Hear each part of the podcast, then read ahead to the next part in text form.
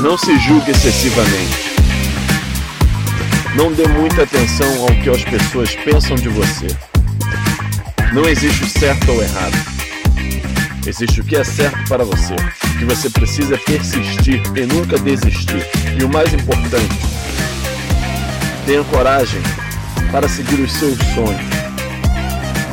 E todo o resto é relativo. Senhoras e senhores, temos a honra de apresentar o podcast CFSC Brasil.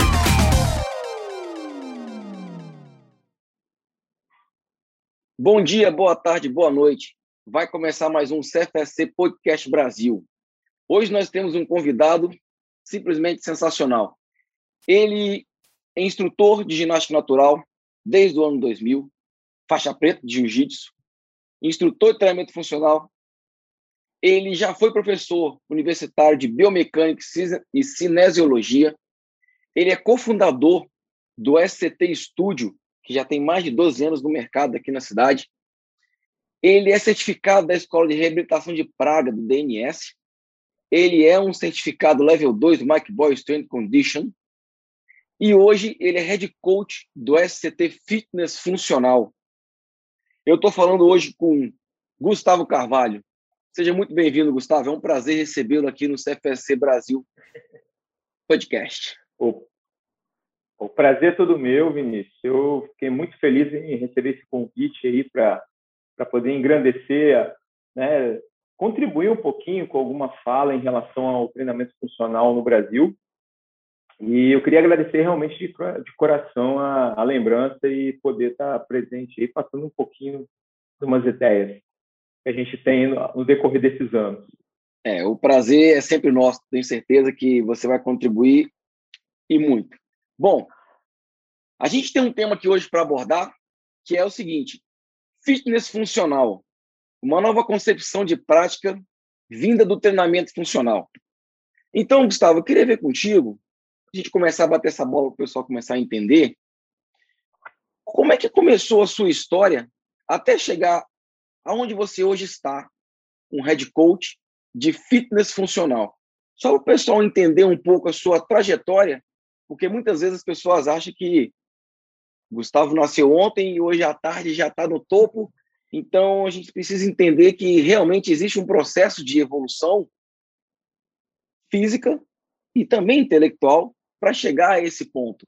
Então, conta um pouquinho para a gente como é que funciona, por favor. Bem, então vamos lá. É... Sempre fui praticante de esporte. Acho que quase todo mundo que vem para educação física tem essa, essa relação é, do lifestyle, né? E isso acaba se perpetuando no que você faz no seu dia a dia. Então, assim, desde o início da minha carreira, lá atrás, quando eu pensava em entrar na faculdade de educação física, eu já tinha passado por muitos esportes, por treinamentos, diversos tipos de modalidades diferentes, e tinha experimentado o que era treinamento de natação, o que era treinamento de remo olímpico, enfim. E aí, uh, entrei na faculdade de educação física, e já desde essa época eu ficava muito incomodado com a história de treinar as pessoas né, em máquinas.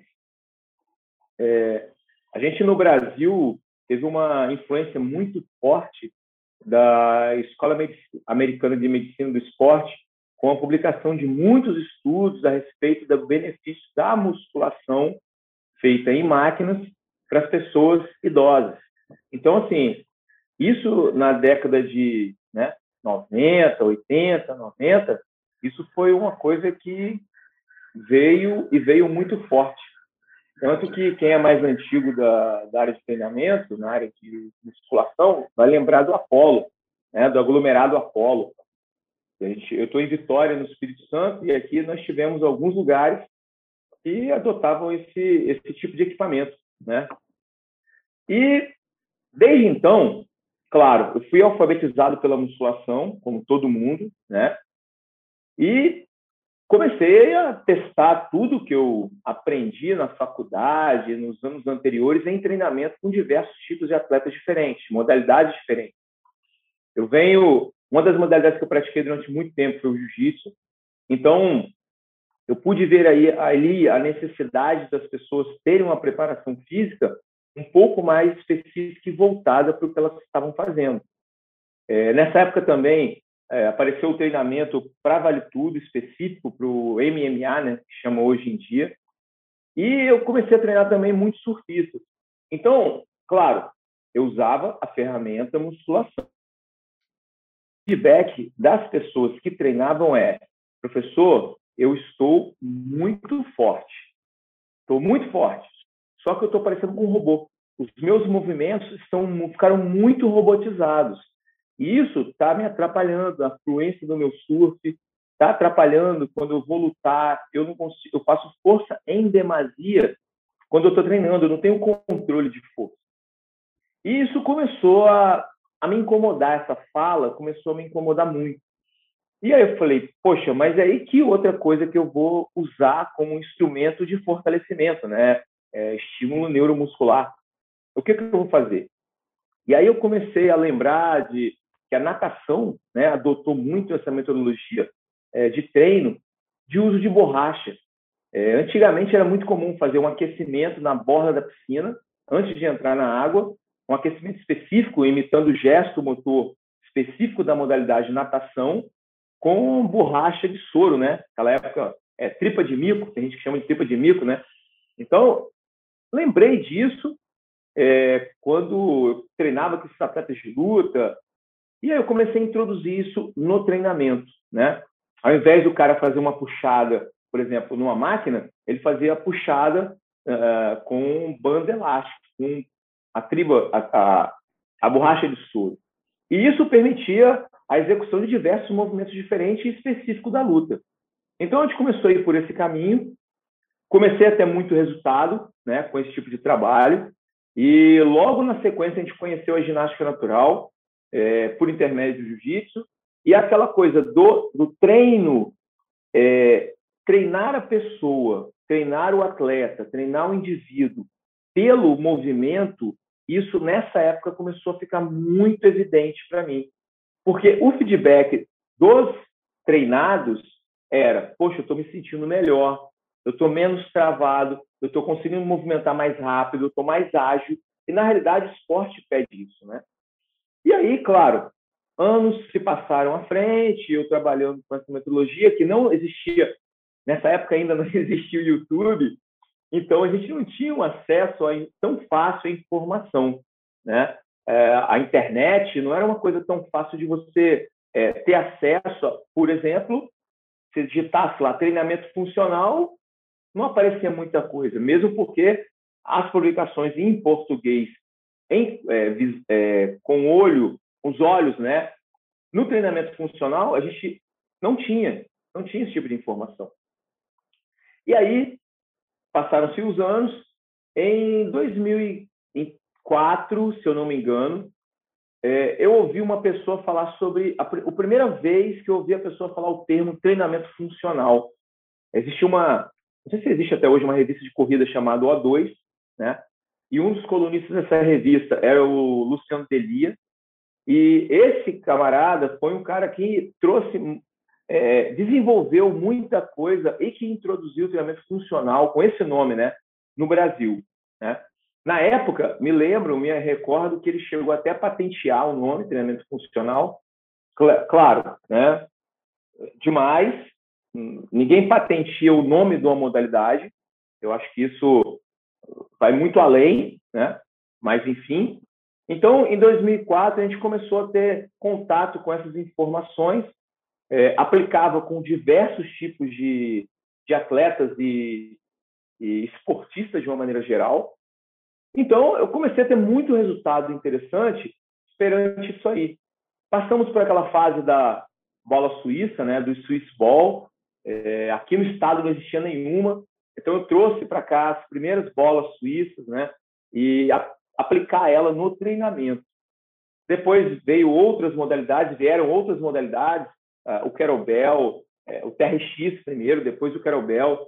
Então, quando começaram a chegar as primeiras certificações do Brasil, que começaram a falar que o treinamento funcional tinha uma metodologia, tinha uma avaliação, tinha um esqueleto por trás, a gente ouviu, foi uma das primeiras pessoas a ouvir essa informação.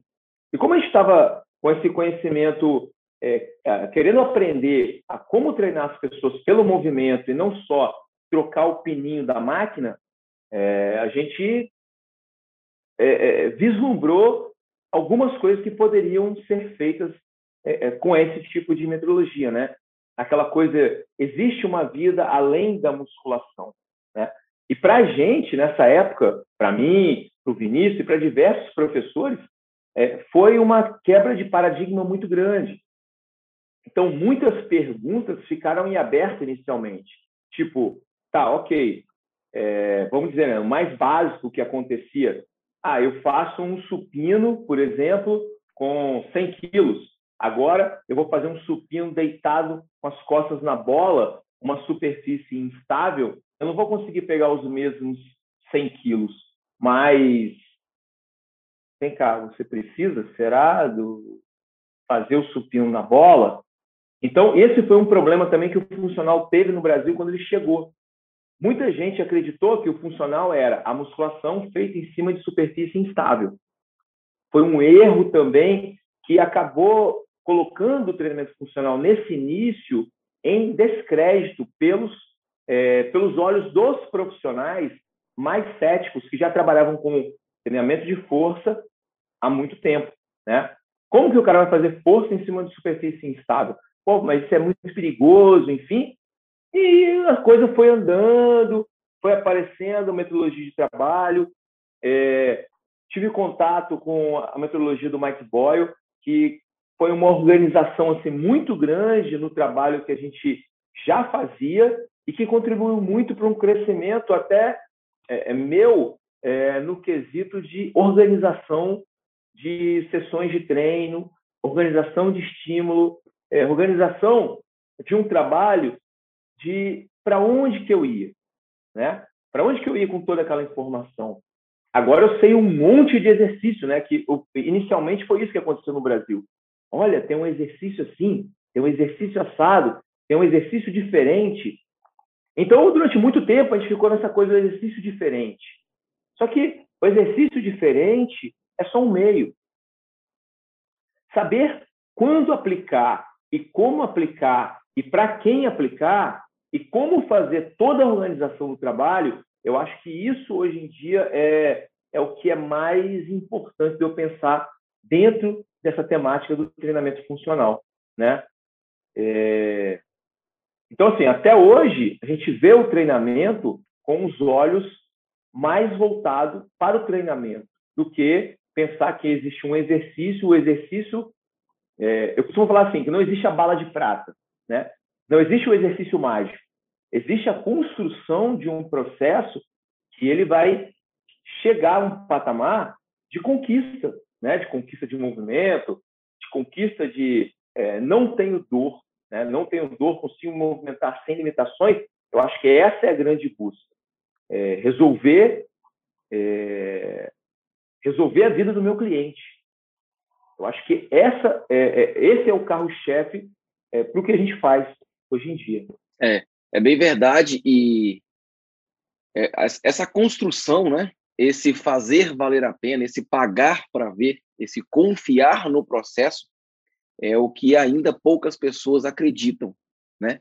Então, é, até uma conversa que nós tivemos na semana passada sobre, sobre treinamento, e nós chegamos a uma conclusão, o senso comum foi, os profissionais, principalmente da educação física, eles precisam acreditar no processo e principalmente treinar, porque é através do treino que você vai conseguir entender o caminho que tem que ser feito e como fazer os exercícios Onde é que realmente tem que sentir? Qual é o estímulo que você tem que prestar naquele determinado tipo de exercício?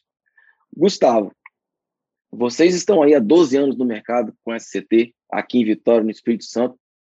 Vocês já treinaram, reabilitaram diversas pessoas, atletas e não atletas.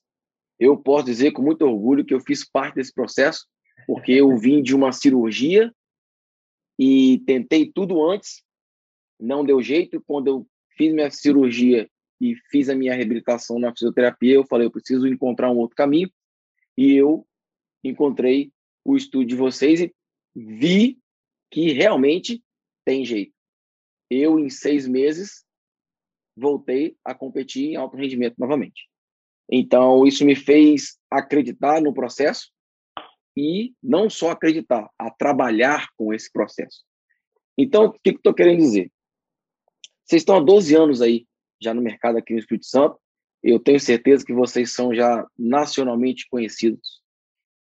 O que, que faz hoje o SCT não ser somente uma referência para as pessoas que treinam e querem ir lá conhecer, fazer os cursos que vocês ministram? Mas o que, que faz o SCT hoje continuar progredindo na forma de treinamento, Bom, então vamos lá, Vinícius. É, uma coisa que você falou e que eu vou pegar, aproveitar pegar um gancho. É, nos nossos cursos eu costumo falar o seguinte: é, o que tudo que você viu na faculdade e que de repente nem viu, e de repente você passou pela faculdade e que não conseguiu fixar porque eram muitas informações, muito conhecimento, muitas áreas, porque a educação física é, é, são muitas áreas de atuação. Né? Então, uma frase que eu costumo falar é: treinador treina. O treinador ele tem que treinar. Se ele não treinar, como é que ele vai ser assertivo quando ele vai prescrever? Ah, eu não estou falando de altas cargas, eu estou falando de se movimentar sem limitação. Né? O exercício correto para aquela mais... pessoa, né? Exatamente. É, é, porque aquela ideia, né? De repente, o mais legal, nossa, que exercício legal, não é o melhor, não é o mais indicado. E a gente, profissional de educação física, qual é a sua representatividade social? A, sua, a nossa é ensinar os outros a se movimentar.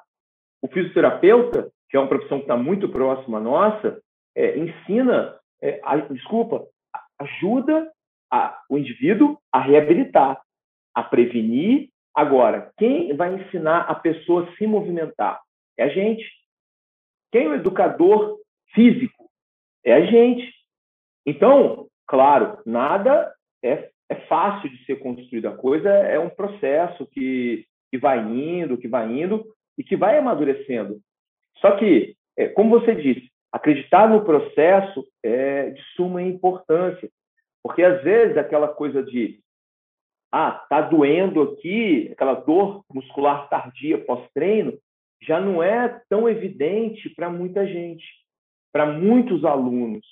E se o treinador não passa por esse processo, é difícil ele fazer ajuste de carga, mesmo porque a gente, né, trabalha essa área trabalha com muito com micro é, ajuste, é, com micro ajuste de carga biomecânico.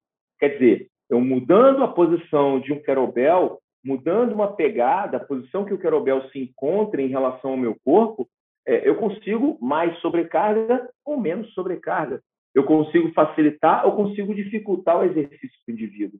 Entende? Então, assim, claro, se eu é, quero ser mais assertivo na minha posição, com certeza, eu treinando é, eu aplicando em mim muita coisa vai facilitar bastante, né? É, eu acho assim, uma das coisas que a gente, é, eu falo muito com o meu sócio, né? O meu sócio é o Bruno Kalik, né? O professor Bruno Kalik, a gente fundou o SCT é, em 2009. É, ele foi uma das pessoas que que começou, foi uma das primeiras pessoas a ouvir né, o que eu estava falando nessa época. Hoje em dia a gente tem uma equipe de nove professores é, sem uma equipe você não consegue fazer nada, né? não consegue desenvolver, não consegue é, é, disseminar o teu trabalho. E Bruno é um dos grandes, é, dos grandes pilares desse de, é, para disseminar todo esse trabalho, toda essa filosofia que a gente vem trabalhando desde 2009, né? É, sou muito grato a ele por acreditar em muitas ideias e hoje ele contribui com ideias também é, fundamentais e essenciais para todo o processo para que todo o processo continue. É, uma frase que eu falo muito com ele é assim, ó, enquanto você tiver aquele, é, aquele brilho nos olhos, é, a busca pelo novo conhecimento, a busca por novas informações e você deixar que que o teu cliente veja que você tem o brilho nos olhos, isso aí é o que vai continuar a motivar as pessoas que estão próximas a você. Né? É, quantas pessoas você consegue motivar, a, por exemplo, a treinar que estão ao seu redor? Né? Acho que a, a, a continuidade da evolução, é, do processo evolutivo do SCT, ele se dá muito pela paixão que a gente tem pelo que a gente está fazendo. Então, a busca por é, novas ferramentas de trabalho, novas informações, como inserir algumas, é, algumas novas tendências dentro do que a gente faz, isso aí é de suma importância. É, está aberto a, claro, na medida de que é, de um padrão de qualidade, né, mas é, está aberto a novas informações e coisas que podem contribuir muito com o teu trabalho, né? Sim. É, sobre essa questão evolutiva de pensar e executar, você, você vem aí desde, 2000, desde o ano 2000 trabalhando o movimento corporal humano através da ginástica natural e fazendo essas progressões de buscas e conhecimentos cima do treinamento funcional. Isso ficou muito bem massificado. Vocês conseguiram progredir. E aí você entrou com um novo conceito de fitness funcional, que hoje é o, é o título que mais é utilizado por conta de um nome específico de franquia, né? Então eu queria eu já eu já fui em alguns centros de, de, de treinamento fitness funcional e a gente sabe o que, que é seguro e o que não é seguro, o que é bom para aquele cliente e o que não é bom, mesmo se você não conhece diretamente, mas a percepção do movimento, do gesto, a gente já que trabalha com funcional um bom tempo, já tem uma percepção do que é seguro ou não. E aí você entra com um conceito agora de fitness funcional em um estúdio. O que, que você viu num primeiro contato, sendo que você teve que fazer uma certificação para ter o nível 1 do CrossFit? E depois dessa certificação, o que, que você viu para poder ajustar melhorar e deixar mais seguro, por exemplo. Eu acho que essa é a palavra mais importante. O que você encontrou nesse caminho, nesse processo, para tornar um tipo de treino circuitado, como é o que é vendido no CrossFit, uma coisa segura? O que, que você bolou nessa cabeça aí? É, uma das coisas assim que, que foi muito latente quando eu comecei a ter contato com esse tipo de, de treinamento, foi a primeira coisa, né, quando em 2009, quando o CrossFit chegou no Brasil, eu e o Bruno, a gente estava fazendo um curso de levantamento olímpico, ministrado por um, um ex-levantador olímpico é, brasileiro chamado Edmilson Dantas, o Dimas, que já escreveu alguns livros sobre potência no esporte. E, claro, é, assim como muita gente, a gente estava querendo nos aprofundar no trabalho de potência, no levantamento olímpico, a gente montando estúdio, enfim, montando espaço de treinamento. E aí a gente teve contato com o Joel Friedman, que foi o cara que trouxe o CrossFit para o Brasil, né? Só que nessa época, a gente, em 2009, a gente já tinha cinco anos de trabalho com o treinamento funcional em si. Então, muita coisa que era feita dentro do CrossFit, é, a gente abominou. Muita coisa a gente abominou, da forma que era feita. É, abominou pelo seguinte motivo. Uma das fontes de divulgação era né, um, um palhacinho, né, é, uma, é uma, um mascote do CrossFit, vomitando. Tipo, e depois disso, qualquer reportagem que saía a respeito, aqui no Brasil ou fora do Brasil, a respeito do CrossFit era pega o seu balde, porque você vai vomitar. E aí eu ficou aquilo na minha cabeça, poxa, mas a pessoa vai adotar este tipo de atividade física? Porque anteriormente, né, quando a gente aplicou treinamento de alta intensidade para os lutadores, né, que não CrossFit ainda não existia, não tinha chegado no Brasil ainda, né? isso em 2006, 2005, 2006, a gente viu que para atletas de alto rendimento chegar a um nível de treino, de fazer o indivíduo vomitar, era uma coisa muito, muito extenuante. E até mesmo para lutadores de vale tudo, o feedback depois não era positivo, era extremamente negativo. Então, é, é, eu pude ver uma, uma onda de gente que saiu da musculação, saiu do, do treinamento funcional e que foi buscar os boxes de crossfit. Só que muita gente chegou lá e o profissional que estava lá não sabia o que fazer. Já o crossfit fora do Brasil, ele continuou a se desenvolver, é, ele, ele se desenvolveu com a utilização é, de profissionais que fizeram as suas certificações no treinamento funcional que a gente faz, que a gente conhece. Então, conceitos como core, conceitos como é, é importante treinar o pé, é importante ter mobilidade, todos esses conceitos, eles vieram lá de trás, né? A gente é, teve um, a gente avançou bastante quando o funcional chegou no Brasil, só que teve um retrocesso quando o CrossFit chegou, porque muita gente achava que só essa ferramenta, ela por ela, se findava quanto estímulo necessário para o indivíduo treinar. E, mais uma vez, muita gente se machucou. O profissional que estava ali, ele não entendia como melhorar a condição do indivíduo para fazer levantamento, para fazer ginástica. E aí, só depois que eu eu pude ir para os Estados Unidos, isso em 2016, fui para a Califórnia, fui ver como lá eles tratavam o CrossFit. E aí você via que realmente é uma outra visão. Uma outra visão e que se aproximava muito, eh, se aproxima muito do que eu faço hoje e que se aproxima muito do que a gente conhece como treinamento funcional, realmente com o treino de carga e com o treino de força, né? Não só o treino, que fica limitado somente ao LPO, somente à ginástica, ou um OD extremamente extenuante que o indivíduo termina caído no chão. Né?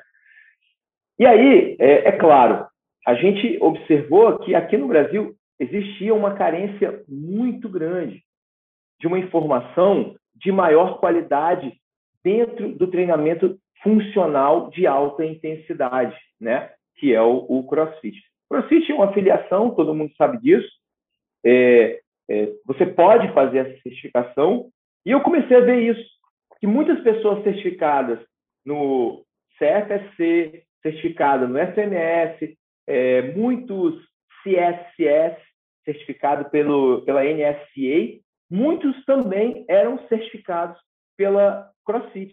Eu falei, poxa, eu preciso também conhecer isso um pouquinho mais a fundo, porque se você não conhece a metodologia, como que você critica a metodologia? Você não conhece.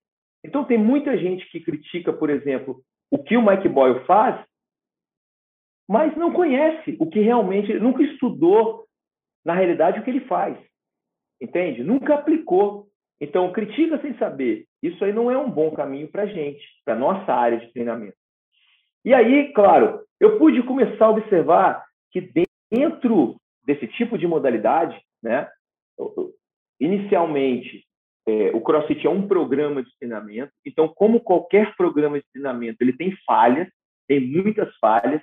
Ele entrega algumas coisas e deixa outras em aberto.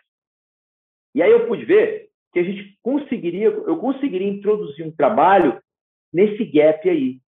Que aí foi quando eu conheci o, um profissional aqui no Brasil também que é muito bom, chamado Bruno Leite, do X Mobility. Né? Ele tem uma linha de trabalho é, fenomenal, produz muito conhecimento de alta qualidade e que é um fisioterapeuta que veio do CrossFit. Então, eu comecei a ver essa preocupação de uma maneira geral, né? essa grande massa indo treinar em alta intensidade sem estar preparada. Então, o que eu posso contribuir para diminuir a quantidade de lesões que essas pessoas têm? Nós já tínhamos desenvolvido um trabalho muito longo dentro do treinamento funcional, ok, esse aí já estava salvo. Agora, a gente precisa atacar outras direções. Precisa falar para que existe uma, uma outra coisa que não é só levantamento olímpico. Levantamento de peso olímpico feito por pessoas que, de repente, não estavam preparadas para aquilo. Né? E aí, claro, o, o fundador né, do CrossFit, Greg Glassman, ele criou os jogos, né, o CrossFit Games. Ele foi o criador disso aí. E que, com o passar dos anos, né, isso acabou se tornando uma modalidade esportiva.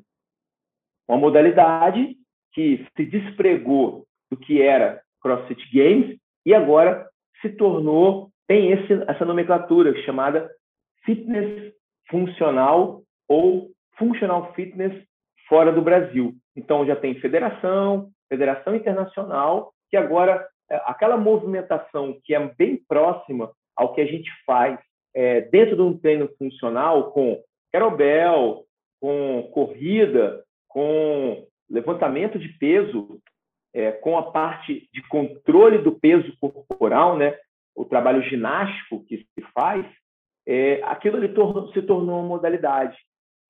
Então, saiu desse cunho de é, exercício para treinar as pessoas para qualquer modalidade, né? que é como a gente usava o treinamento funcional no passado, é, é, uma modalidade onde eu treinava pessoas de uma maneira geral, esportista ou não sendo esportista, dando uma, dando uma qualidade de vida maior para ela.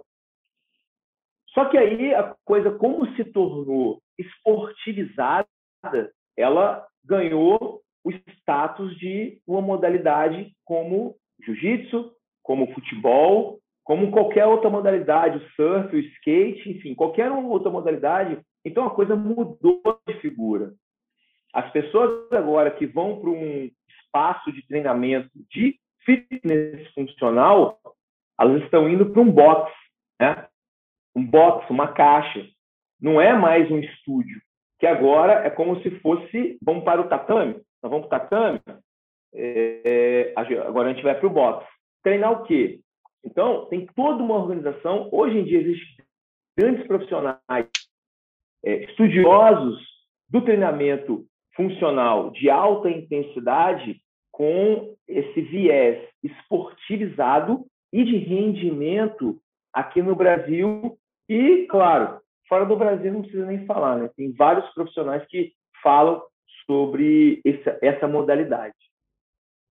Dentro do, do treinamento funcional, que é onde a gente, onde eu trabalho hoje muito, e onde vocês começaram esse processo, fica claro entender que a gente precisa fazer uma boa fundação, trabalhar bem o centro de corpo, para depois começar a pensar em incrementos de carga e fazer os exercícios balísticos com kettlebell. Enfim, existe um processo, existe um caminho, tanto para os atletas quanto para os não atletas. A fundação é independente se você é um atleta olímpico ou você é uma pessoa simplesmente que pratica atividade física.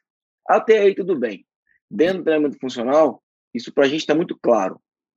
A minha pergunta é a seguinte: uma pessoa chega hoje no seu estúdio para treinar o fitness funcional, você consegue de alguma forma, através dessa experiência que você tem, desde lá do ano 2000 até agora em 2021, fazer essa construção como realmente funciona aonde a gente pisa todos os dias, que é o treinamento funcional, eu pergunto isso porque quando a gente pensa lá no CrossFit, principalmente, quando a gente pensa agora nessa tendência de fitness funcional, a gente já vê de cara barra.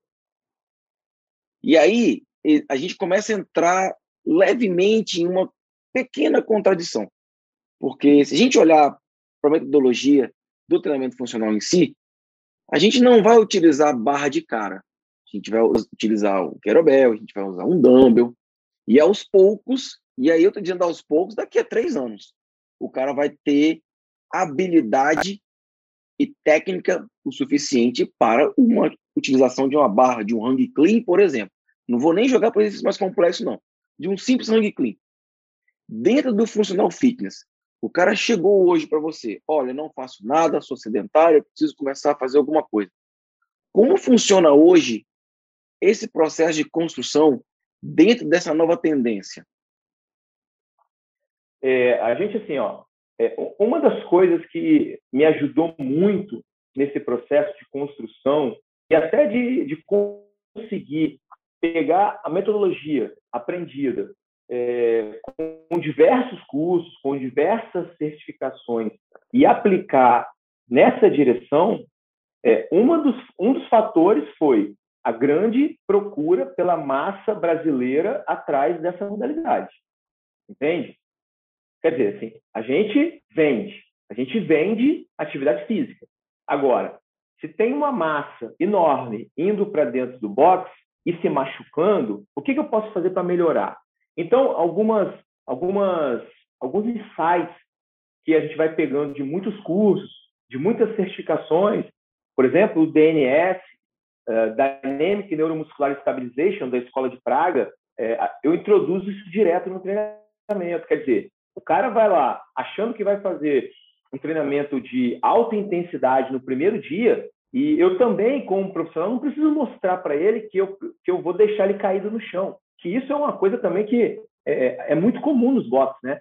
A pessoa vai lá treinar a primeira vez e aí o coach às vezes tem um pouco de preguiça de pensar, um pouco de preguiça e, e também às vezes não tem uma bagagem é, dentro do treinamento funcional para conseguir flexibilizar um treino que, vamos dizer, o treino da classe hoje é um treino de, de clean, por exemplo, e eu consigo no primeiro dia colocar o cara um sedentário para fazer o clean.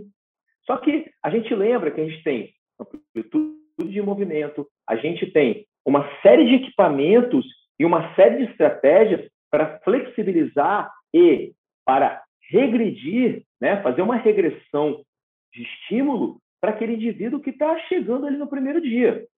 O treino, é, assim, é, fora do Brasil eles falam assim, eu vou fazer dentro do CrossFit, isso é uma fala muito comum, é, vou fazer o scale, eu vou escalonar, a tradução, né? Eu vou escalonar isso para o indivíduo é, sedentário. Agora, é a mesma fala nossa quando a gente fala no CFSC, ah, eu vou fazer uma regressão. É a mesma história. Então, é, como fazer isso dentro de um box? Eu consigo fazer isso acontecer? Consigo. Hoje em dia, eu já consigo dominar isso com muito mais facilidade. A gente já percorreu uma estradinha aí dentro dessa área e viu que os resultados são muito bons.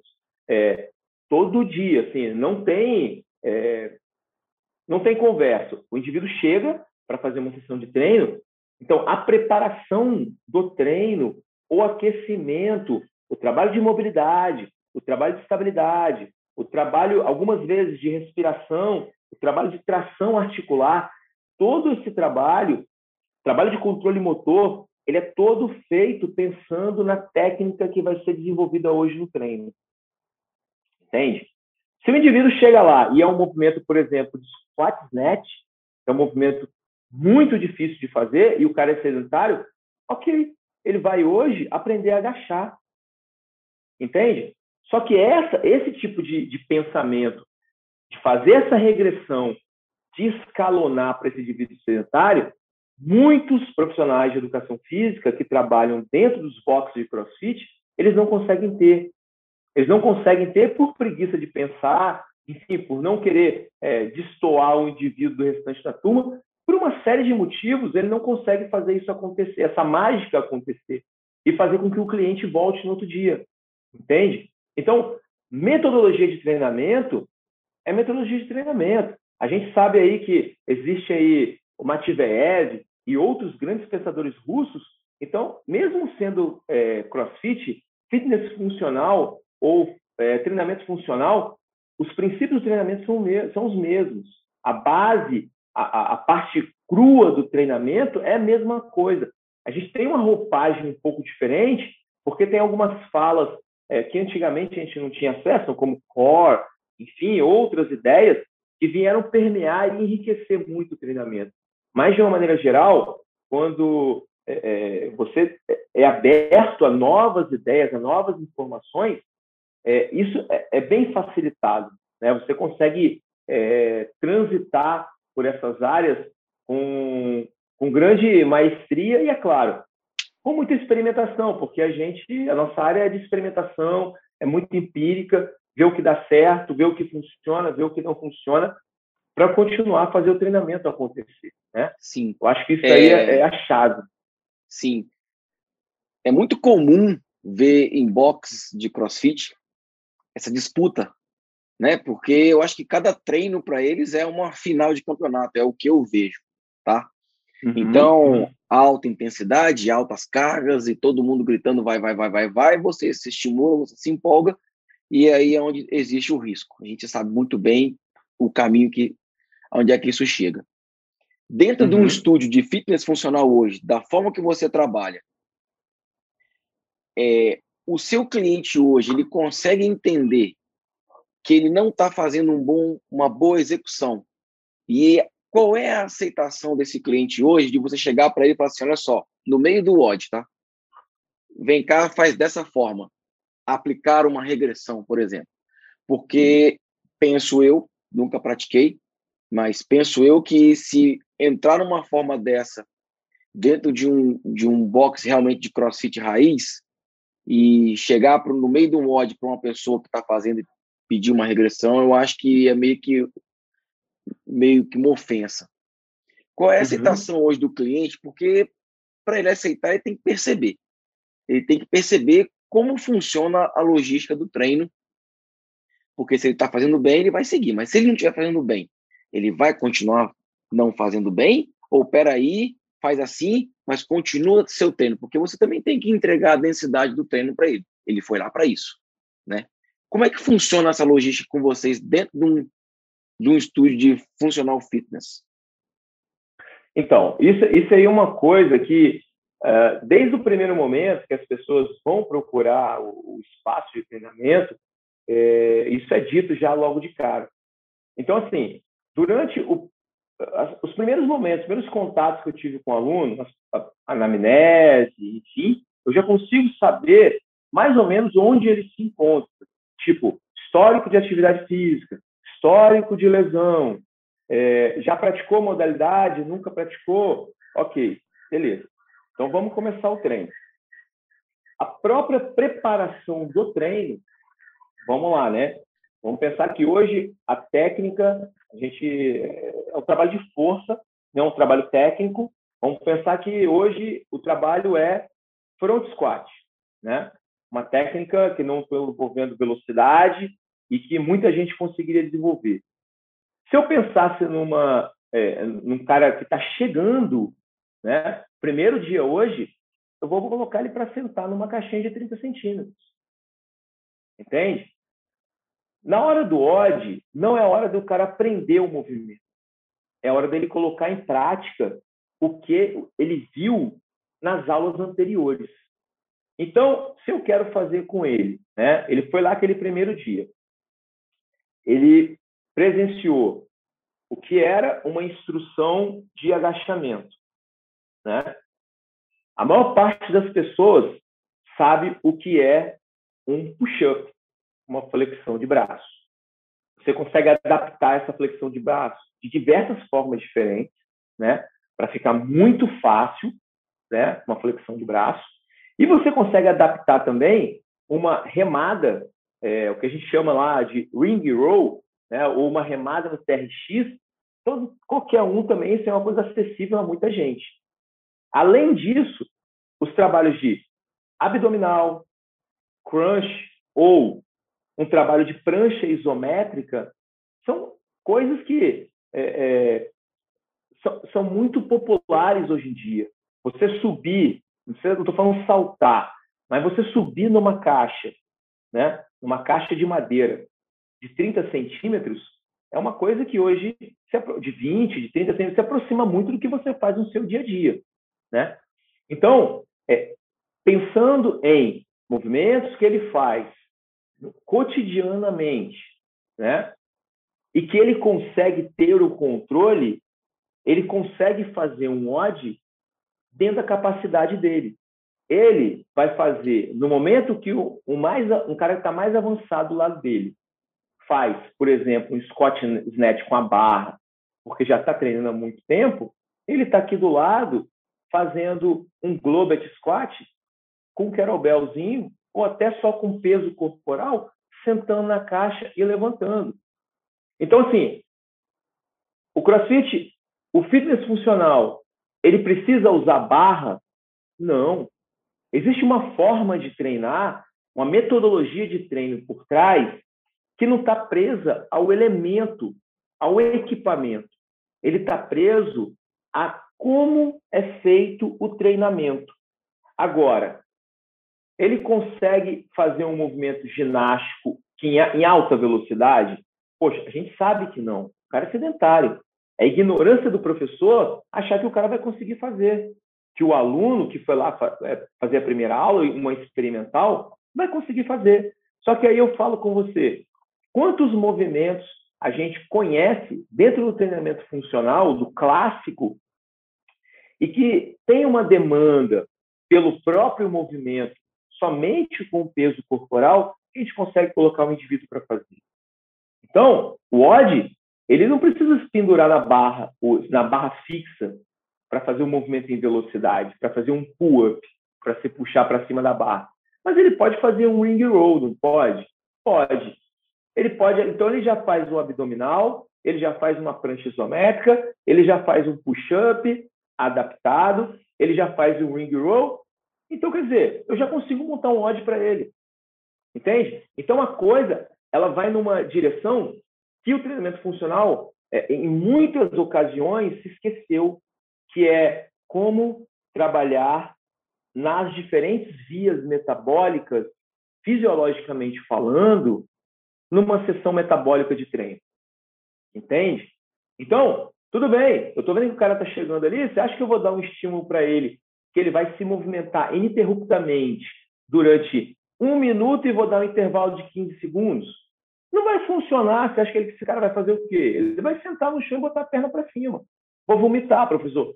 Isso é fácil de fazer. É só botar um estímulo muito longo e intervalo muito curto. Só que você sabe que ele é sedentário, não sabe? Então, por que você não regride? Por que você não faz o escalonamento né, para aquele indivíduo sedentário?